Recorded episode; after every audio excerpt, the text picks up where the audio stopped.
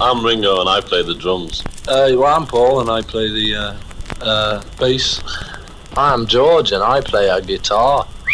I'm John and I too play a guitar. Sometimes I play the fool.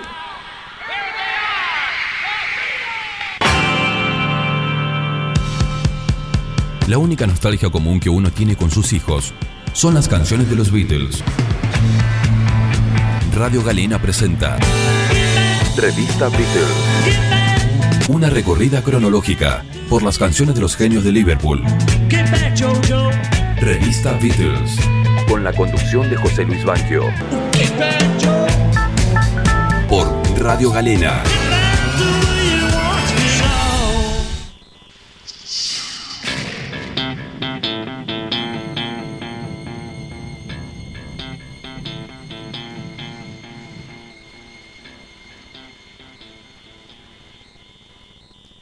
Revista Beatles presenta Los 80 de Paul, Paul McCartney, Give Regard to Broad Street, 1984. I can wait another day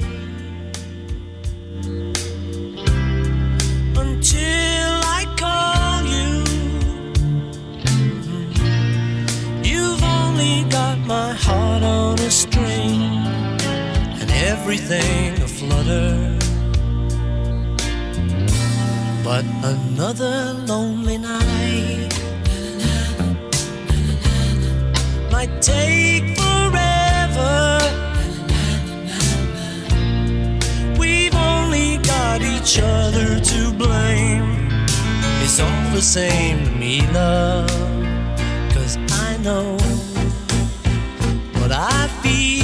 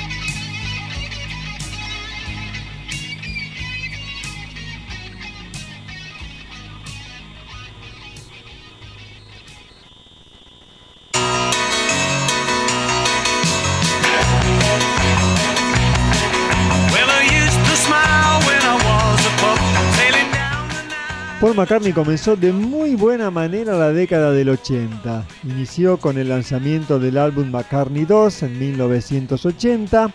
Dos años después editó Took of War y el siguiente, 1983, lanzó Pipe of Peace, obras a las cuales les fue bien con la crítica y el público en general. En 1984, el ex Beatles se aventuró a escribir y a producir un ambicioso proyecto fílmico. Nos referimos a la película Give My Regard to Broad Street, cinta de la que se esperaba mucho y al final resultó ser una realización completamente fallida. El rodaje arrancó en noviembre de 1982.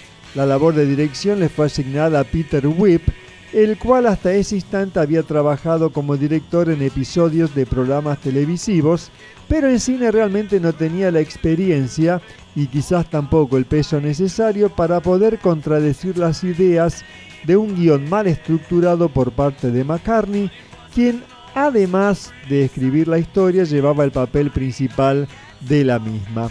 Para conformar el reparto de la cinta se llamó al actor Brian Brown, a la comediante Tracy Ullman, quien años después tendría su exitoso programa de variedades de donde saldrían los Simpson, al experimentado histrión Ralph Richardson y para complementar la plantilla se llamó a Ringo Starr, a su esposa Barbara Bach, Linda Esman, pareja de Paul por supuesto, y al actor Ian Hastings. La trama de la película gira en torno al momento en que a Paul le avisan del extravío de unas cintas de grabación que le fueron encargadas a un ex convicto interpretado por Hastings, quien desapareció súbitamente y temen que éste haya decidido volver a las andadas y robarlas para vendérselas a los piratas. Sumado a esto, le anuncian a Paul que solo tienen todo ese día para encontrarlas y no poner en peligro a la compañía, quien está amenazada por un malvado empresario, por lo que McCartney realizará toda una odisea mágico-musical y detectivesca para hallarlas y resolver la crisis en la que están metidos. Así como en su momento el primer film de los Beatles, A Hard Day's Night de 1964, se suponía que era un día común y corriente en la vida del grupo, adornado con secuencias graciosas y grandes canciones, todo dirigido con maestría por Richard Lester, Kid Regard to Broad Street falla al presentarnos una jornada del ex Beatle en la que se le presenta un conflicto serio, con escenas inconexas mezcladas con videoclips que solo interrumpen la historia, la cual, por cierto, se vuelve predecible. McCartney nunca aterriza su historia y cuando más o menos comienza a hacerlo, la envuelve de situaciones vanas, como aquellas filmaciones de videos musicales o el largo ensayo en el estudio que rompen con el conflicto que nos mostraba en un principio. Ningún personaje tiene peso en la historia, ni el mismo McCartney. Cuando el film fue estrenado en Estados Unidos, el 23 de octubre de 1984, el crítico Roger Ebert comenzó su reseña diciendo, es usual ver una película y comprar el disco de la banda sonora, pero con Kid Regard to Broad Street podemos saltarnos el primer paso e irnos directos a comprar el álbum. Ebert señala que los largos interludios musicales en la película carecen de significado alguno como aquel en donde vemos a McCartney y a sus amigos en un picnic victoriano adornado con una nueva versión de Eleanor Rigby. Finalmente el crítico afirma que lo único de valor es la música y ver a Paul y a Ringo tocando juntos en el estudio, en donde podemos apreciar también la presencia de George Martin. Son los momentos mejor realizados de esta no película.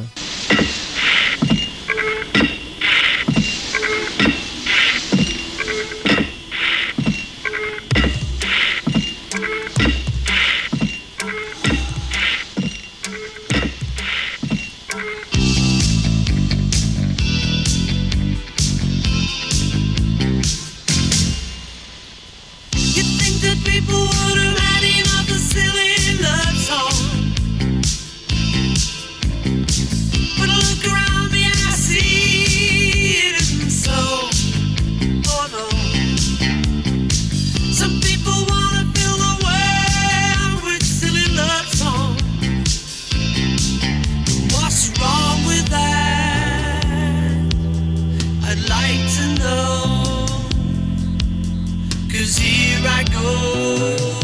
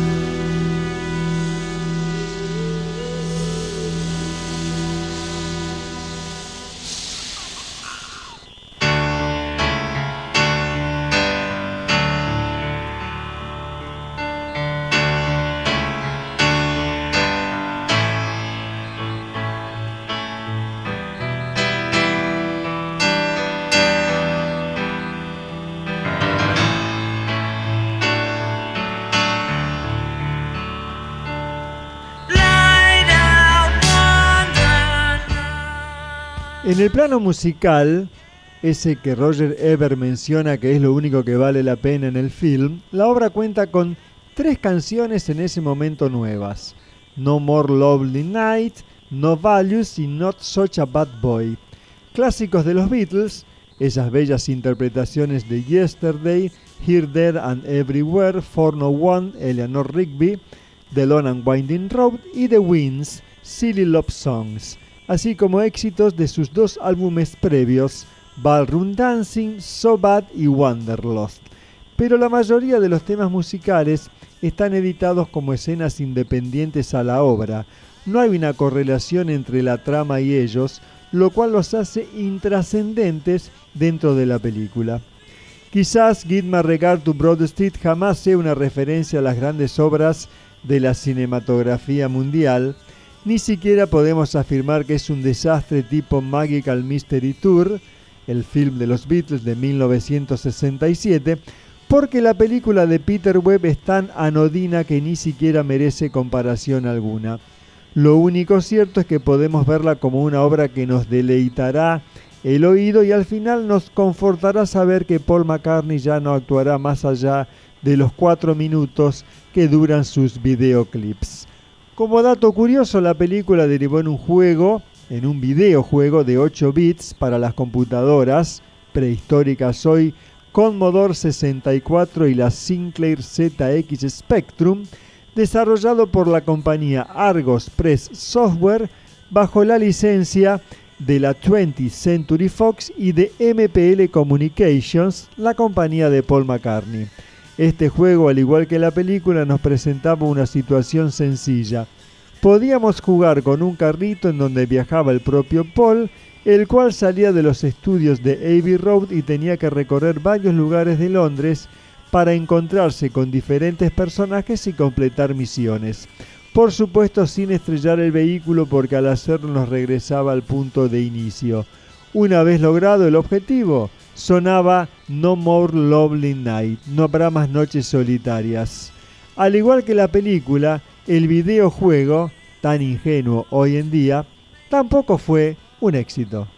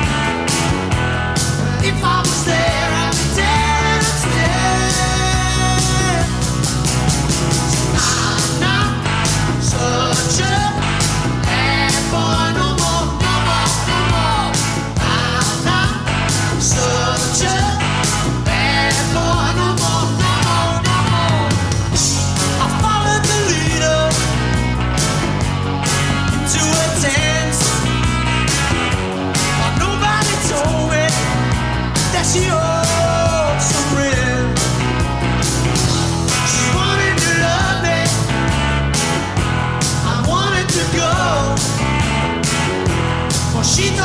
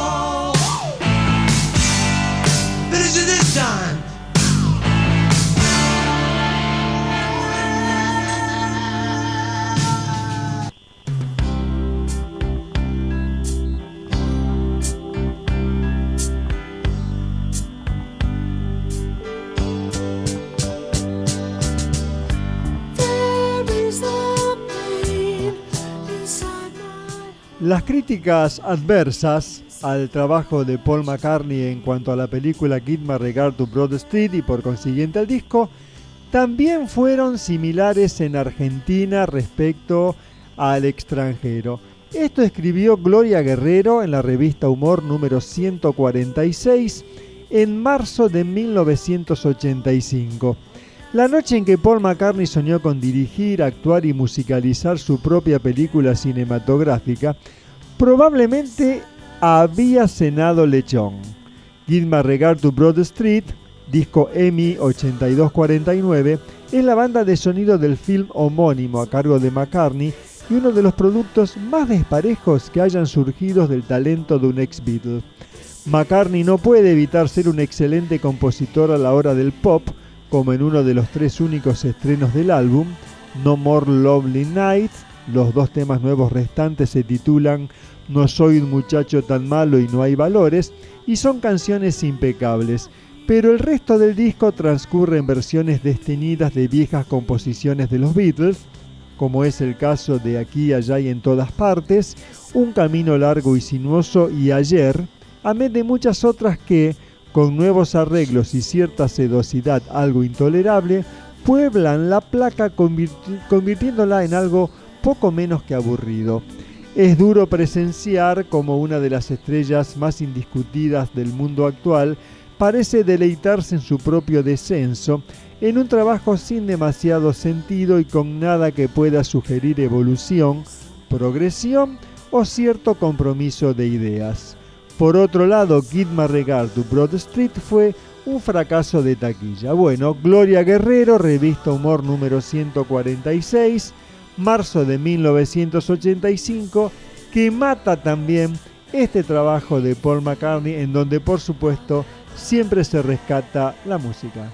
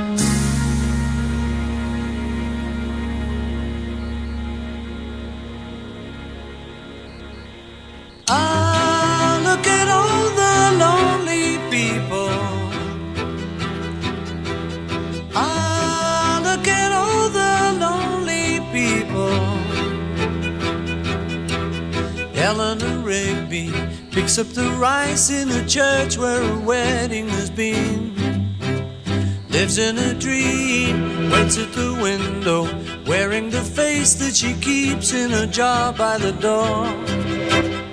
Who is it for? All the lonely people.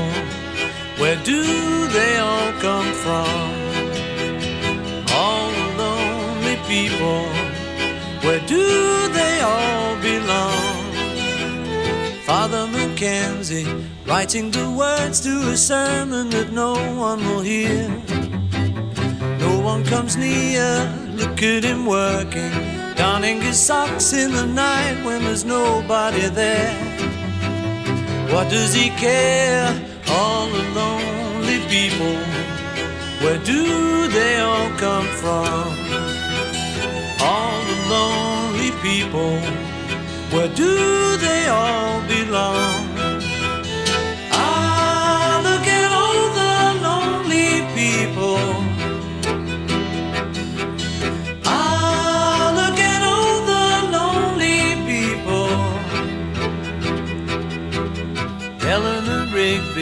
Died in the church and was buried along with her name.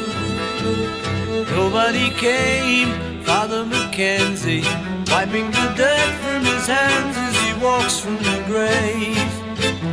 No one was saved, all the lonely people. Where do they all come from? All the lonely people. Where do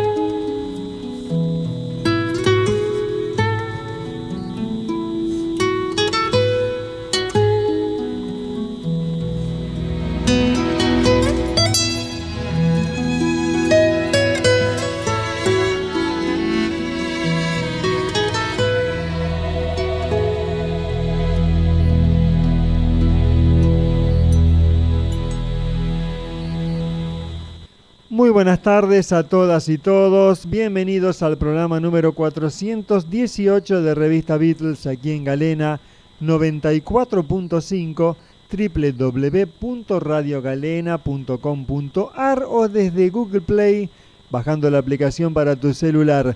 Nueva edición de los 80 de Paul, tercer eh, disco que escuchamos de esa década de Paul McCartney, My Regard to Broad Street, 1984 y cerrando una trilogía con la producción de George Martin que comenzó con Took of War 1982, Pipe of Peace, Pipas de la Paz 1983 y esta mm, fallida película Kid My Regard to Broad Street de 1984 con una banda de sonido que tiene solo tres temas nuevos de Paul, que los hemos escuchado por supuesto, y muchas eh, reediciones de clásicos de los Beatles e incluso también The Wings.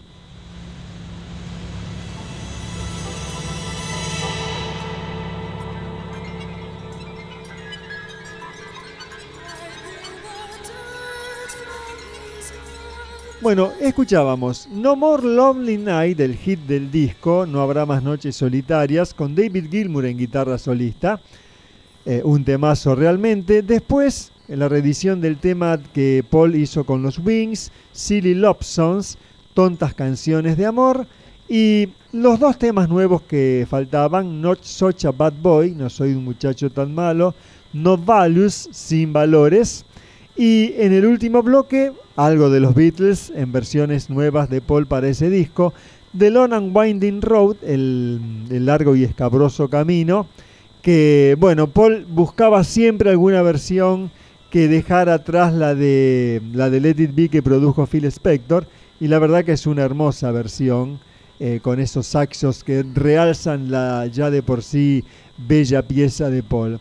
Y luego Eleanor Rigby que este, continúa con Eleanor's Dream, que estamos escuchando un poquito como ráfaga, que es una suite sinfónica de Paul producida por George Martin, que anticipa un poco los discos de ese tenor que Paul McCartney haría en el futuro, ¿no? en los 90 y también a principios de este siglo XXI.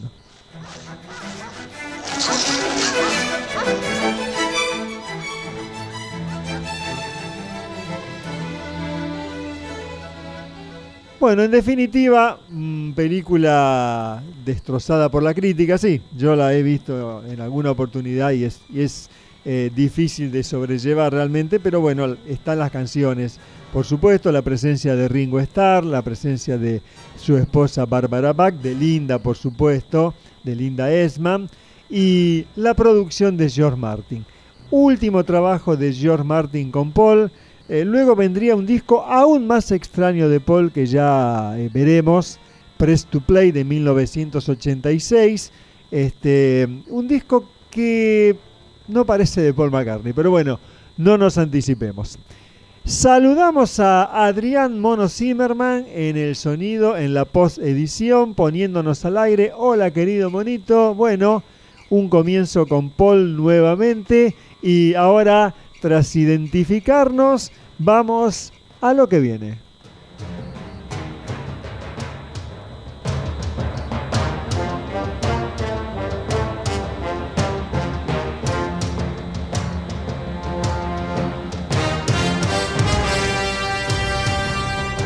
Revista Beatles por Radio Galena.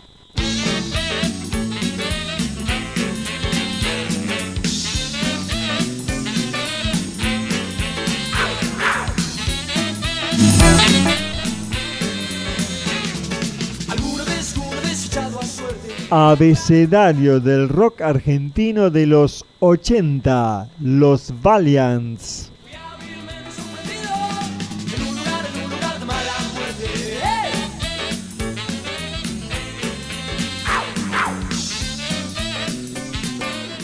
Esta banda de rockabilly, los Valiants, liderada por Elliot Morocco en voz, guitarra y teclados, Coy Tarquin en contrabajo y bajo, Pee Wee Nolo en saxo tenor y Tone Slick en batería, grabaron un solo disco, Las Chicas de las Ligas, que se editó en 1988. La historia nació cuando un grupo de amigos de Banfield disfrutaban del jopo, camperas de cuero ajustadas al cuerpo, zapatos blancos y negros y se subiera al escenario a emular la música de los grandes artistas de los 50 y enloquecer a las chicas con sus polleras tableadas. El rockabilly era la excusa para hacer vibrar los corazones y hacer mover las extremidades para bailar. Eran los Valiants. El periodista Sergio Lapegue fue el manager de ese grupo de jóvenes soñadores que lograron sacar su único disco en 1988. El tiempo pasó, cada uno siguió su camino, siempre de la mano de la amistad, hasta que la música volvió a sonar fuerte en sus venas y los volvió a juntar. Así nació Lape Band, el grupo liderado por Lapegue y secundado por los Sex Valiants, a quienes escuchamos con su único disco publicado de 1988, la chica de las ligas.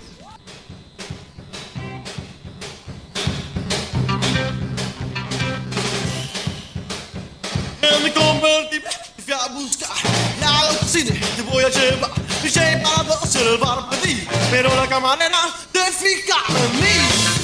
Oh no, en mí, yeah. Esta loca camarera que siempre se fijaba en mí. Oh,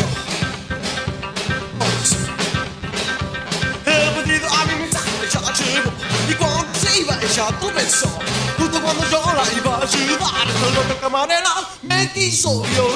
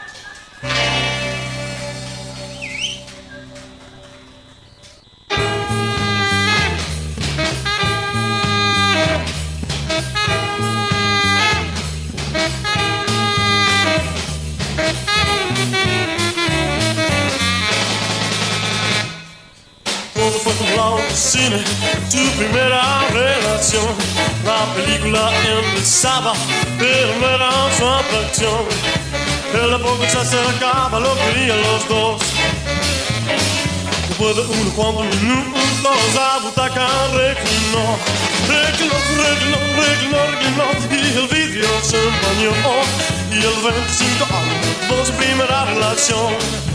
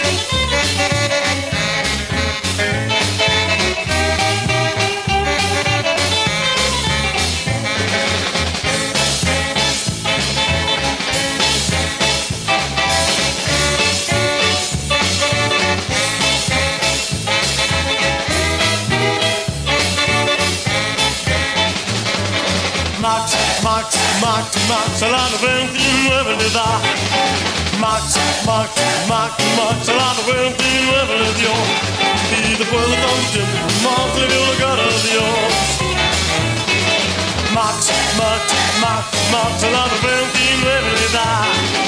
Max, Max, Max, Max, la vent in revelità.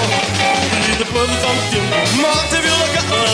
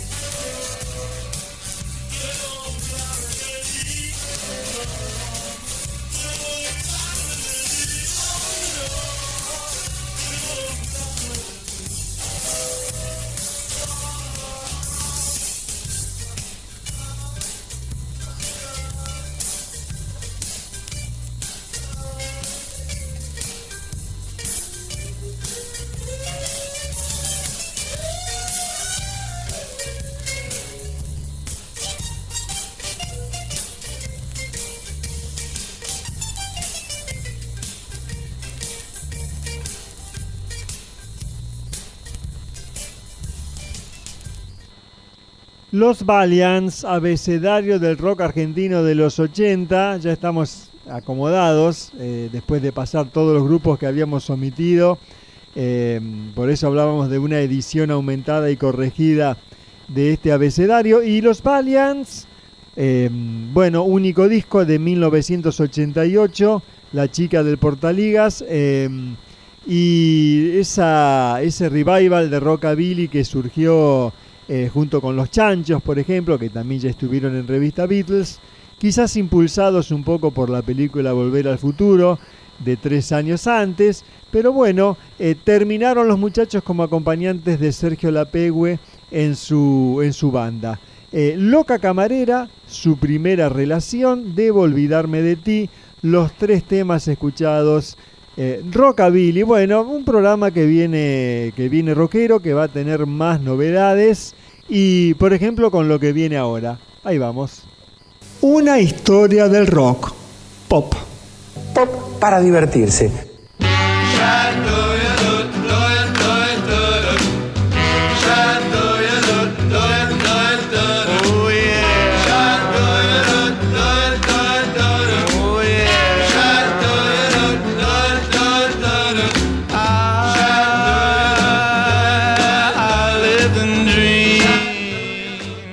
Tommy Facenda nació el 10 de noviembre de 1939 en Estados Unidos. Su gran hit fue un simple de 1959, High School USA, Escuela Secundaria de Estados Unidos.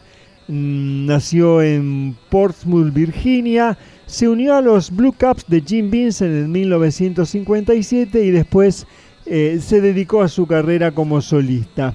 Mm, en los 60 se le acabó la fortuna, eh, trabajó en una estación de servicio, además de ser bombero voluntario, tuvo un fugaz regreso a comienzos de los 80 y tuvo su recompensa en el año 2012 cuando fue incorporado en el Salón de la Fama del Rock and Roll como miembro de los Blue Caps por un comité especial con el objetivo de corregir el error anterior de no incluir a ese grupo de Jim Vincent. Estamos hablando entonces de Tommy Facenda.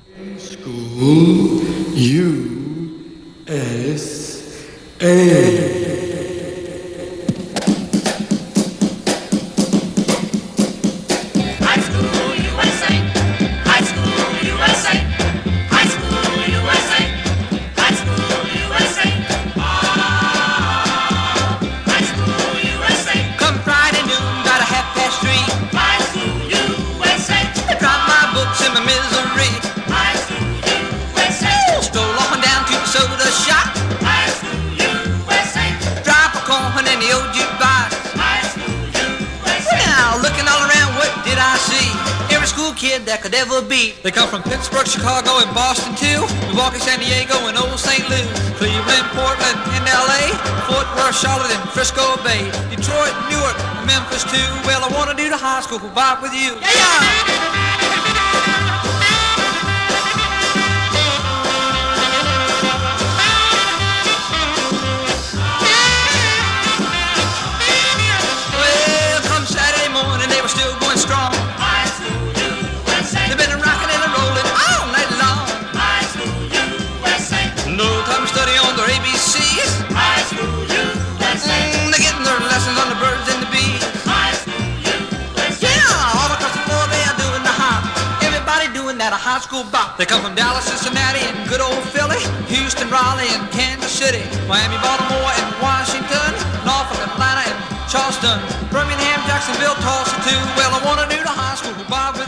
With was St. Paul, Nashville, and San Antonio, New York, Hartford, and Oklahoma, Camden, Durham, Indianapolis, Buffalo, Tampa, Minneapolis, New Orleans, Columbus, Seattle too. Well, I wanna do the high school vibe with you. Uh-huh. High school USA. High school Yeah, look out. High school USA. High school USA. Dum dum dum dum dum da dum da da da dum. Rocking from coast to coast. The American teens, they are the most. Known to pop and known to stroll. You're not being needed, don't rock and roll. People wonder where they get their breath when they rock and roll to the latest step. It's raining right all through the day, but three o'clock it's time to play. Nickel and the nickel in the old jukebox. It's the coolest thing since Bobby Socks. People wonder where they rock and roll to the latest step.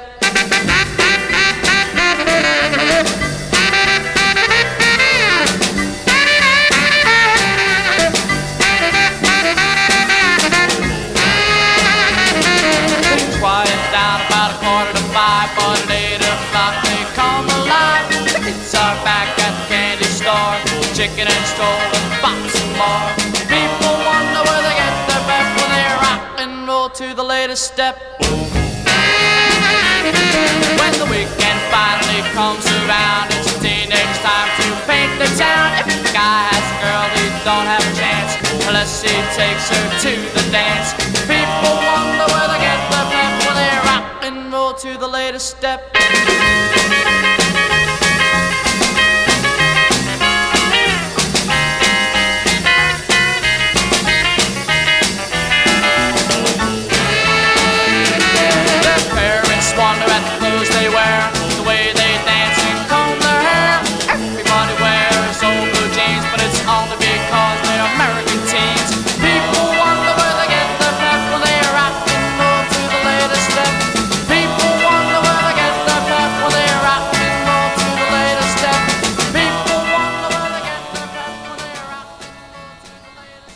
Tommy Facenda, música high school, música de escuela secundaria, que bueno, a fines de los 50, cuando los grandes rockeros estaban o retirados o presos, como el caso de Chuck Berry, eh, con Elvis en el servicio militar, bueno, surgió esto, esperando la invasión británica, por supuesto.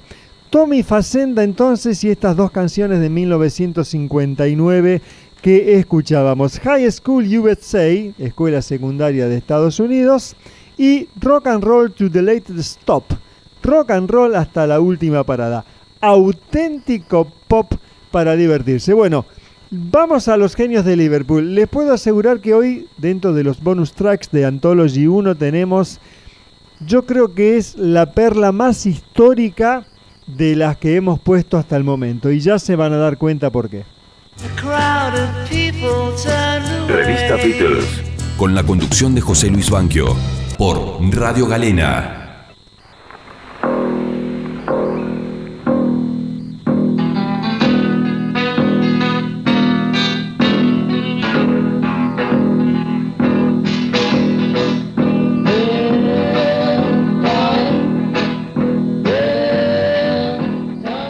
Bueno, eh, estas son eh, canciones que hemos puesto grabadas en la casa de Paul McCartney en Fort Lynn Road, en Liverpool, por supuesto, eh, en mayo de 1960. Hoy tenemos, atención, la mm, primera canción que se conoce de los futuros Beatles. Esto es Los Quarrymen en la feria de Woolton en Liverpool el sábado 6 de julio de 1957.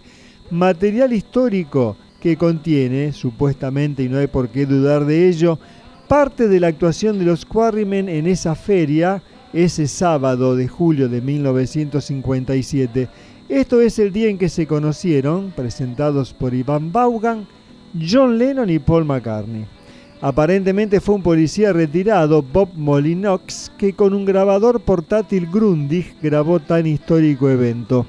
Emi consideró que no era un audio lo suficientemente apto para ser incluido en el proyecto Anthology de 1995. Yendo a la canción, Patty on Style es una canción de los años 20 que popularizó en los 50 Lonnie Donegan, nacido el 29 de abril de 1931, fallecido el 3 de noviembre de 2002, músico británico de estilo skiff con más de 20 éxitos en la lista top 30 del Reino Unido. Se lo conoció como el rey del skiffle y es a menudo citado por su importante influencia en la generación de músicos británicos de la década del 60. Una nota interesante, el miembro original de los Quarrymen, Rob Davis, ha declarado que John solía cambiar a veces el último verso para incluir el nombre del predicador local en San Pedro, el reverendo Maurice Price Jones. John cantaba, pero es solo el señor Price Jones poniendo el estilo. Desafortunadamente John no cantó estas letras alternativas en esa ocasión. Bueno, ¿cuánto vale esta grabación? A ver, hay un margen que puede no ser original o auténtica, aunque nadie la ha desmentido. Por supuesto, la fidelidad es realmente mala y Adrián Zimmerman ha hecho todo lo posible para ponerla en estilo, como se llama la canción. Pero vuelvo a repetir, es un valor histórico incalculable, es lo más legendario que hemos pasado de los Beatles hasta el momento, así que los invitamos a escuchar y después la versión de Patty on Style de Lonnie Donegan entonces, que inspiró a los Beatles e incluso grabaron canciones de Lonnie en las Headback Sessions. Atención, ahí vamos.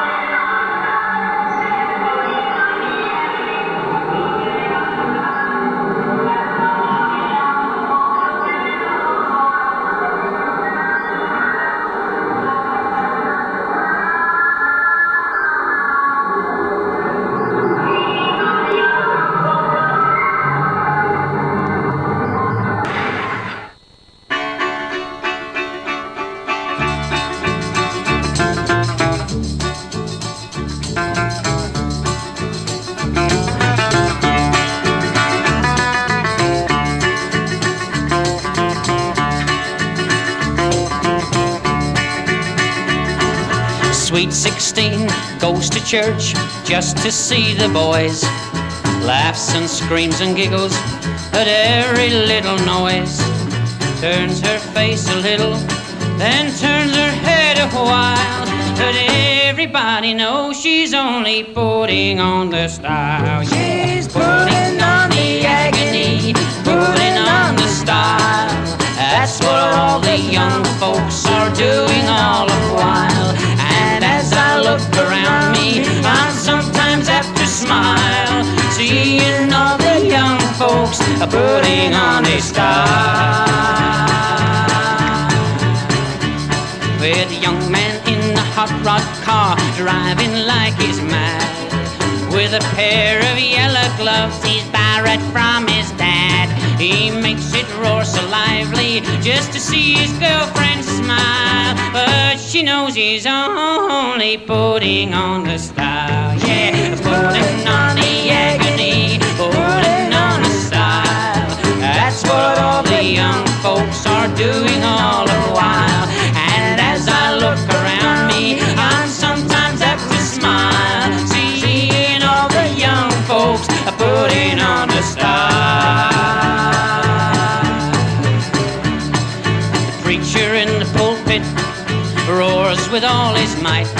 sing glory, hallelujah, puts the folks all in a fright.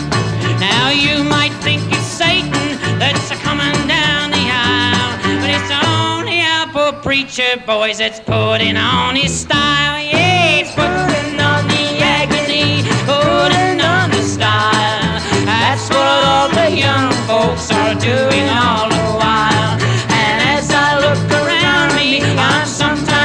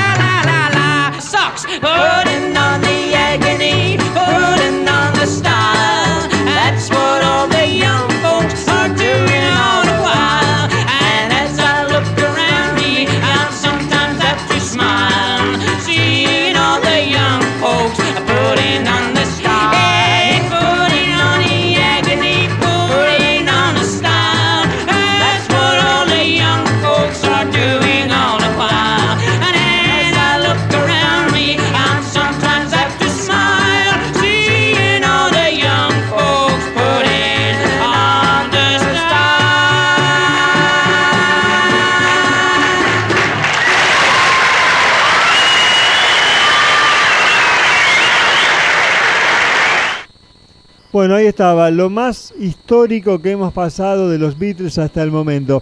Patting on the Style, poniendo el estilo, los Quarrymen, John Lennon, Rob Davis, el baterista Colin Hampton, algún nombre que se me escapa, y Paul McCartney entre el público, escuchando la actuación, mirando a esos jóvenes, y seguramente minutos después sería presentado por Iván Vaughan a John Lennon y comenzaría la historia, sábado 6 de julio de 1957. Obviamente no esperen fidelidad, no esperen buen sonido, a pesar del gran trabajo del mono para la ecualización, pero vuelvo a repetir, es lo más histórico que hemos pasado en Revista Beatles en estos 418 programas. Y después la versión original de Lonnie Donegan entonces, eh, bueno, para con buen sonido, digamos, de los años 50, no para comparar obviamente, pero sí para ver el, eh, y para eh, dilucidar el germen de la música de los Beatles. Así que bueno, gran momento, otro más en nuestro programa y muy orgullosos que nos sentimos de ello.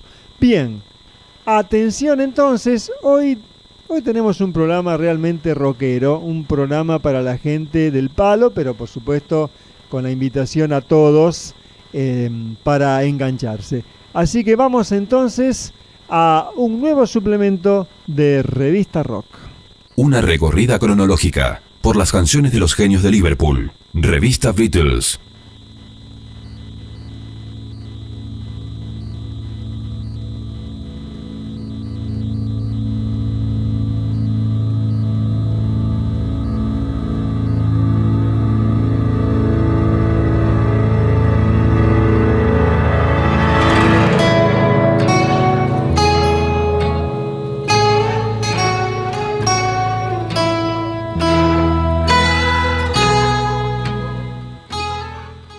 Radio Galena presenta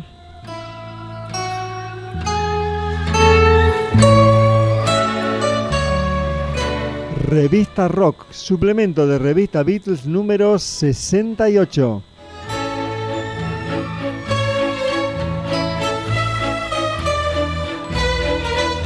Sonido y post edición Adrián Zimmerman.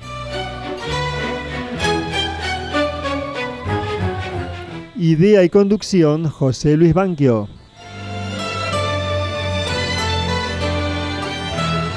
Hoy presentamos The Last Waltz, el último vals, The Band, 1976, primera parte.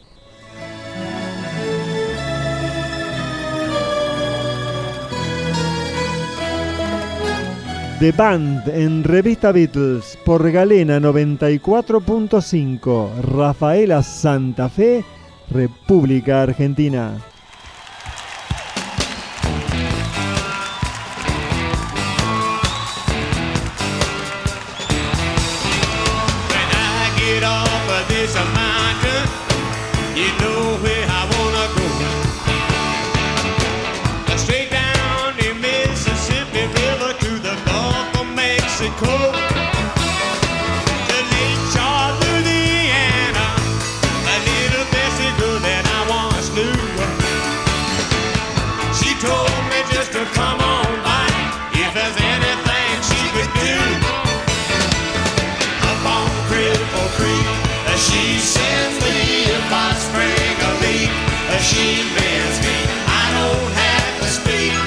see defends me be a drunkard's dream if I ever.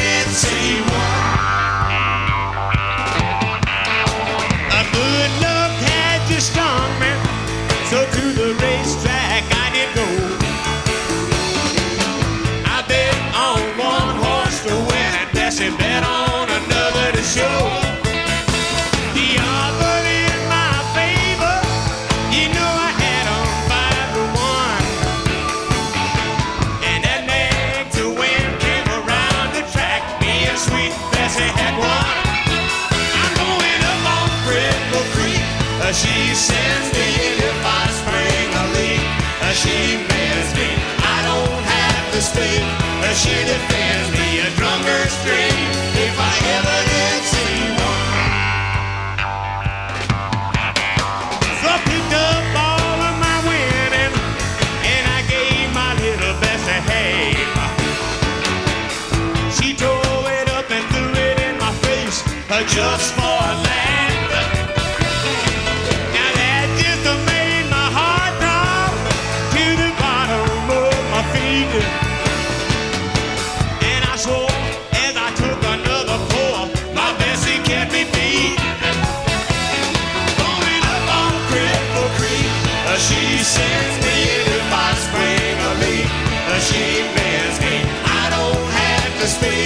Russian fans via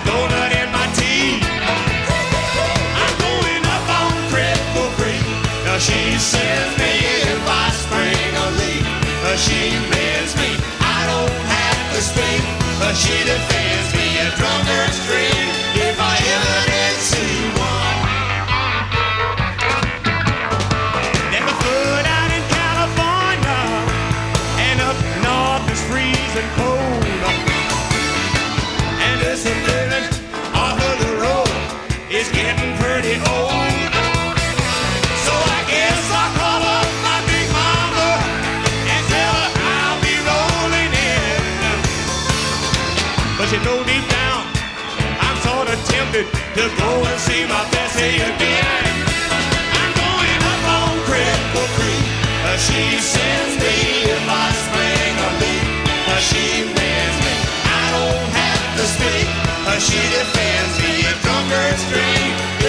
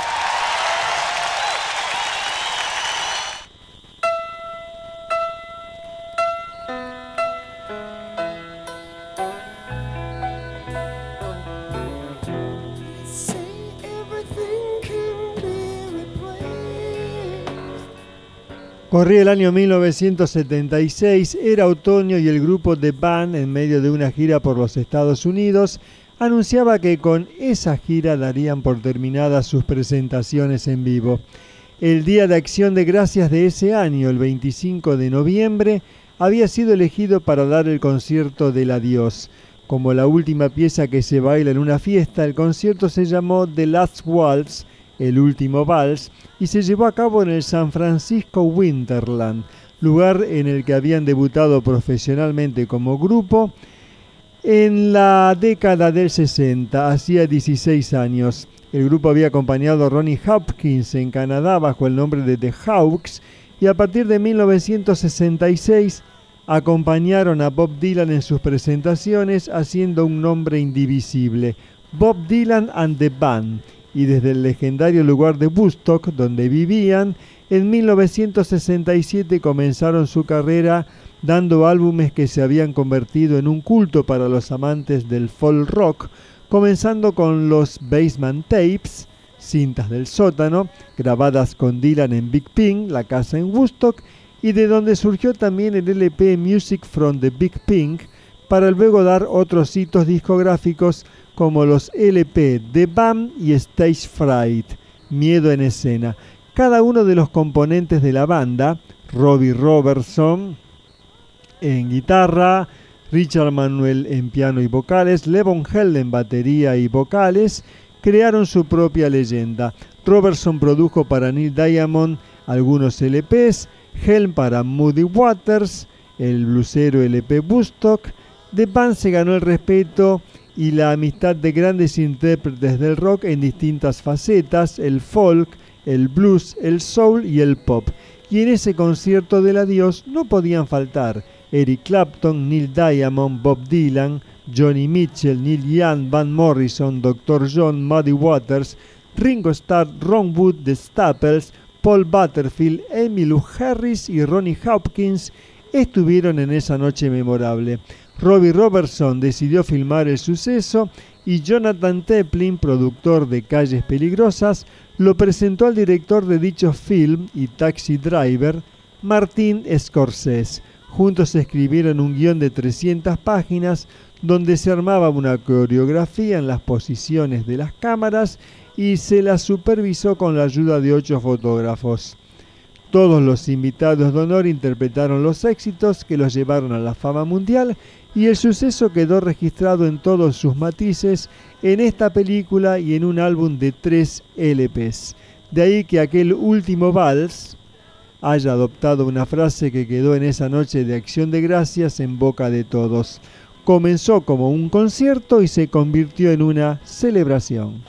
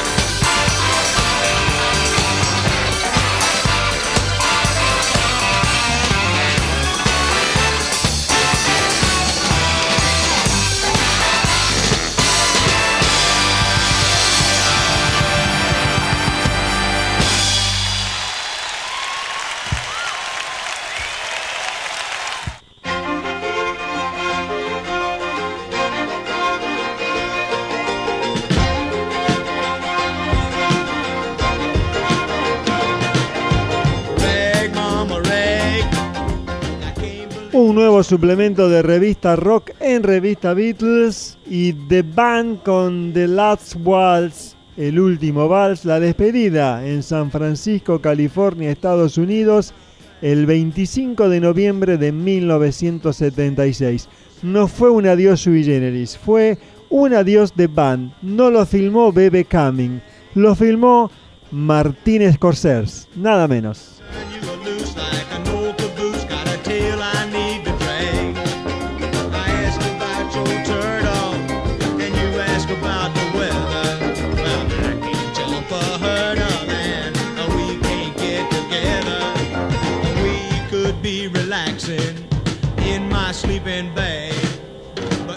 Bueno, comenzábamos escuchando entonces temas, por supuesto, de ese concierto On a Cripple Creek, en un arroyo lisiado.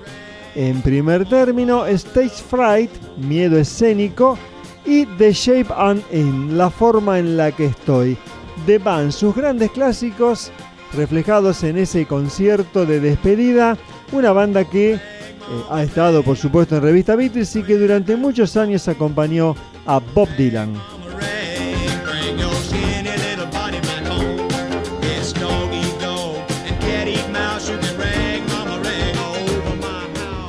El 25 de noviembre de 1976 se cumplirán 46 años de uno de los conciertos más recordados, celebrados y legendarios de toda la historia del rock. La actuación de despedida de The Band ante 5.400 personas en el Winterland Ballroom de San Francisco, inmortalizada para siempre en el inmenso documento histórico que filmó Martín Scorsese en una variopinta amalgama de gente que poblaban a mediados de los 70 el ecosistema del rock californiano y que unía diferentes capítulos de Ángeles del Infierno con hippies tardíos, afortunadamente en un ambiente muy distinto al de la trágica actuación de los Rolling Stones en diciembre de 1969 en el Festival de Altamont, todo el equipo de filmación de Scorsese y una espectacular lista de invitados que ya dimos para participar en el concierto. Aquella actuación final de The Band obviamente es todo un patrimonio en la historia del rock.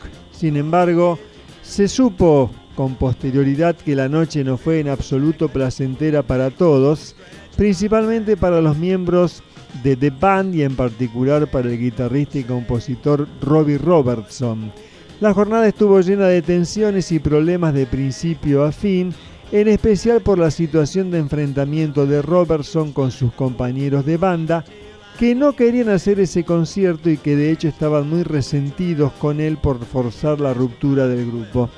En principio la intención de Robertson era sacar a The Band de la carretera indefinidamente para instalarse en un estatus de grupo dedicado solamente a grabar discos de estudio, como hicieron los Beatles o, o como los Steely Dan, posteriores a 1974. La razón fundamental, según expresó en repetidas ocasiones años después, el descontrolado y peligroso estilo de vida que la banda había adoptado, especialmente durante las giras, el abuso de drogas y alcohol, los accidentes automovilísticos, la inestabilidad familiar e incluso posibles problemas con la ley derivados de todo ello, le parecía un precio demasiado alto a pagar. Les decía a los chicos de la banda, me gusta la música que hacemos juntos, pero no quiero seguir con este tipo de vida, declaró Robertson en 1992. No estábamos aprendiendo de eso ni estábamos creciendo a partir de eso.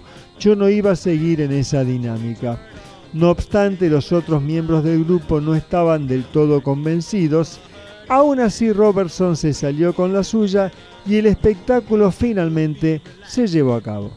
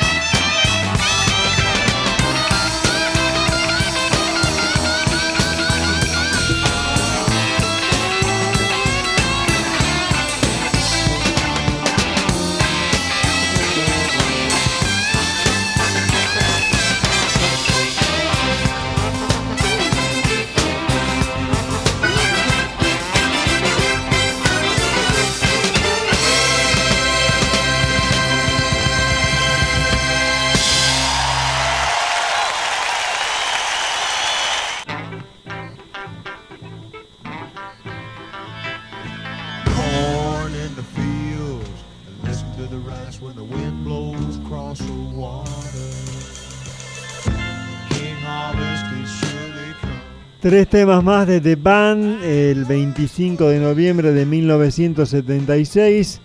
En su despedida, la película que filmó Martín Scorsese. Bueno, The Night They Droop Old Dixie Down, la noche que derrotaron al viejo Dixie, Life is a Carnival, la vida es un carnaval, y Ophelia eh, por The Band. En esta oportunidad, en esta primera parte, están apareciendo ellos como grupo sin los invitados. En la segunda y la tercera van a estar precisamente aquellos que estuvieron con The Band en esta despedida.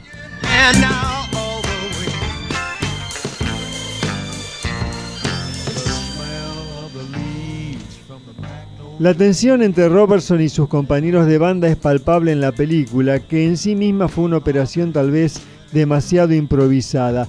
Todo se organizó en un lapso de seis semanas y Scorsese y su equipo tuvieron que trabajar a contrarreloj. Incluso durante el espectáculo hubo algún amago de catástrofe que pudo ser evitado en el último minuto. En un famoso y controvertido episodio, Bob Dylan decidió durante el intermedio que no quería ser filmado por temor a restar valor a su propia película, Renaldo y Clara, que acababa de terminar de dirigir. Esta era una pésima noticia porque Warner Brothers había acordado financiar la película con la condición exclusiva de que apareciera Bob Dylan. Entonces Robertson, Scorsese y el equipo acudieron al promotor del concierto, el gigante de la industria musical Bill Graham, quien fue el que negoció con Dylan y consiguió que aceptara ser filmado por dos canciones.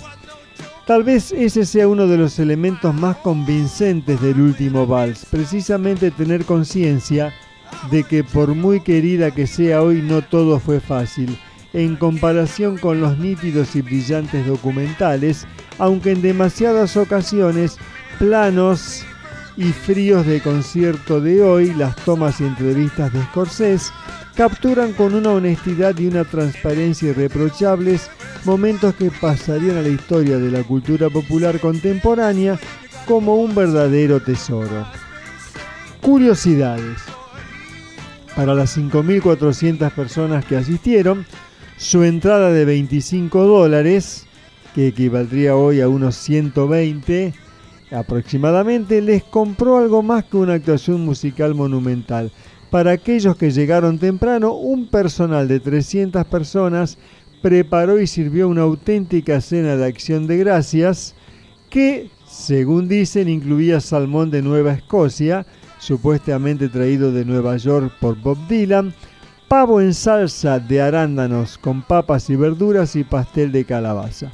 Sin embargo, más allá de todas las circunstancias, lo que la gente recuerda más de esa noche maravillosa es la música en sí misma, con actuaciones de primerísimo nivel, canciones de una categoría extraordinaria y algunos de los mejores músicos de todos los tiempos. Es una verdadera obra maestra, de las más grandes que aquella generación pudo lograr.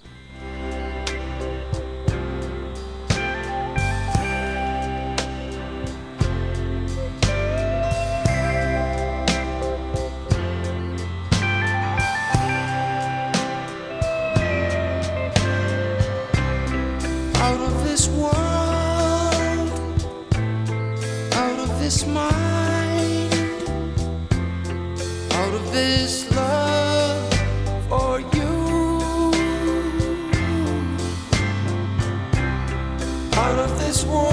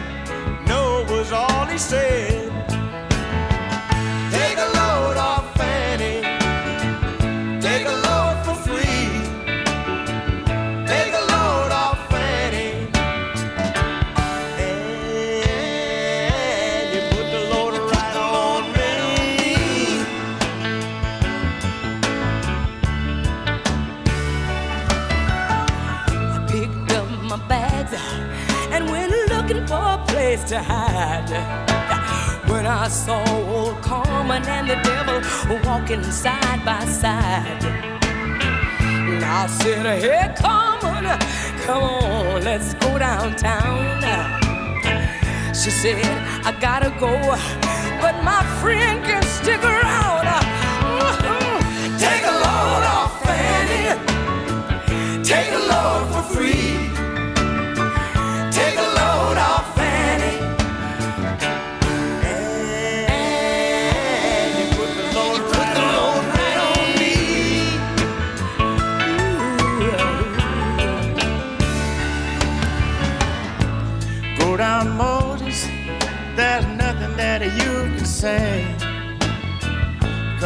saw Luke, and Luke waiting on Judgment Day.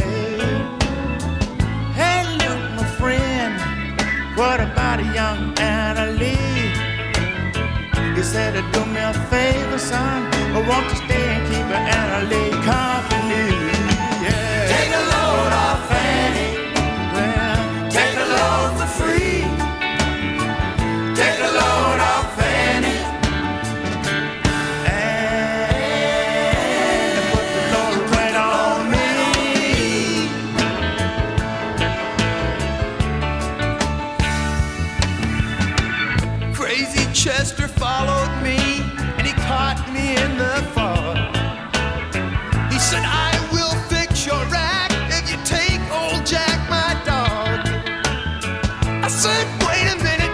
sister.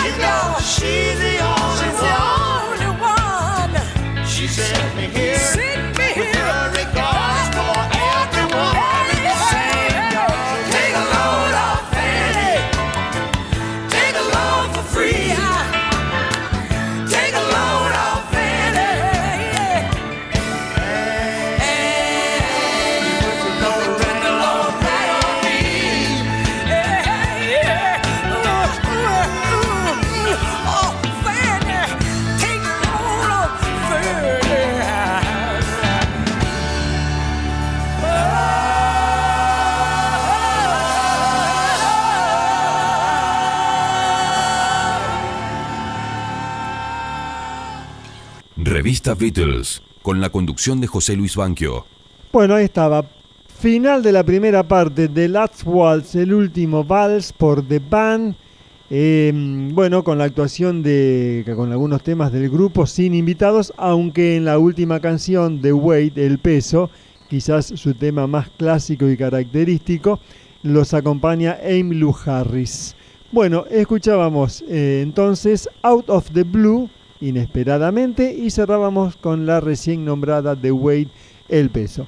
En las próximas emisiones vamos a estar con The Band, con el último vals, pero con los invitados del grupo eh, que tocaron en ese concierto en San Francisco, California, el 25 de noviembre de 1976, acompañados por The Band, pero bueno, cantando las canciones de los invitados. Así que bueno, otra sección que abrimos, querido monito, Iván, Iván, Iván. Pero bueno, lindo momento, momento rock en Revista Beatles, llegando ya a la parte final del programa de hoy.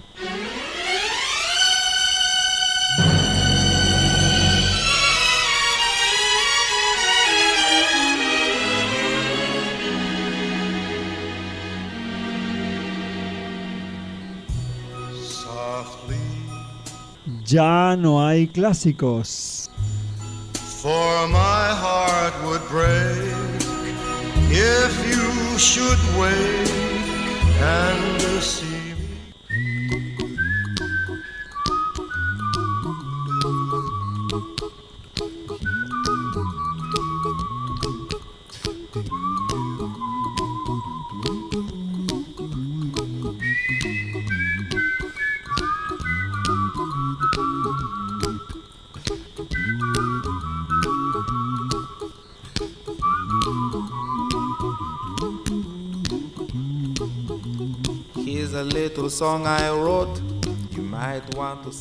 I Can See Clearly Now, ahora puedo ver claramente, es una canción grabada originalmente por Johnny Nash y publicada como simple en 1972.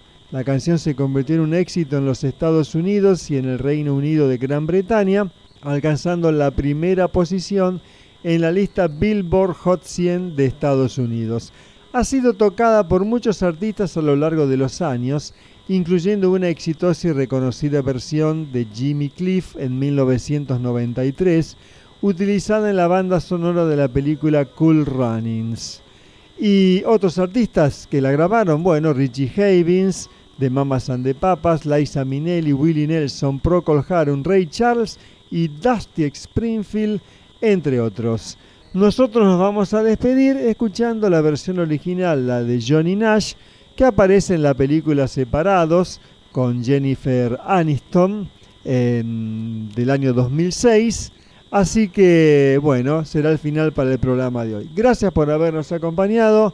Gracias a Adrián Zimmerman en el sonido, en la post-edición una vez más, en la ecualización de ese tema histórico de los Quarrymen, de, del día que se conocieron John y Paul, el sábado 6 de julio de 1957. Y bueno, ahora nos vamos con I Can See Clearly Now. Ahora puedo ver claramente. Gracias nuevamente. Hasta la próxima semana. No se preocupen. Como dice la ráfaga, don't worry, be happy. Chau. Don't worry. Be happy.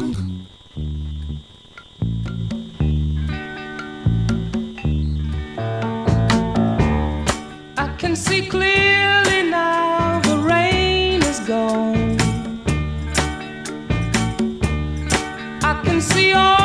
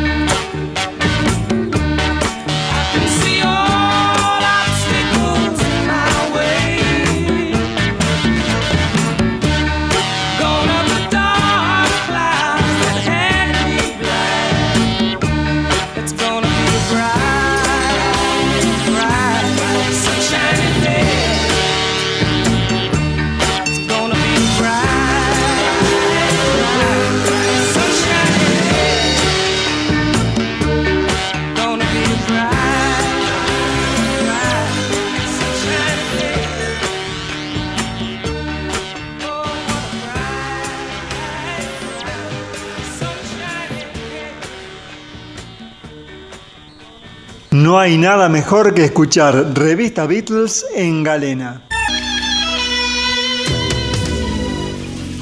Pero si te lo perdiste o lo querés volver a escuchar, tenés opciones. El podcast de FM Galena en Spotify. Nuestro Facebook, Revista Beatles.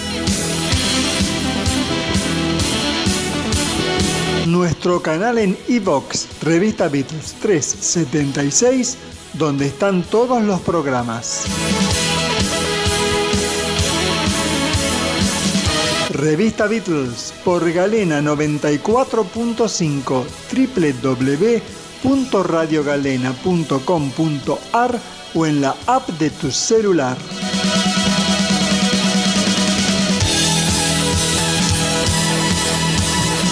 Sábados a las 16 horas.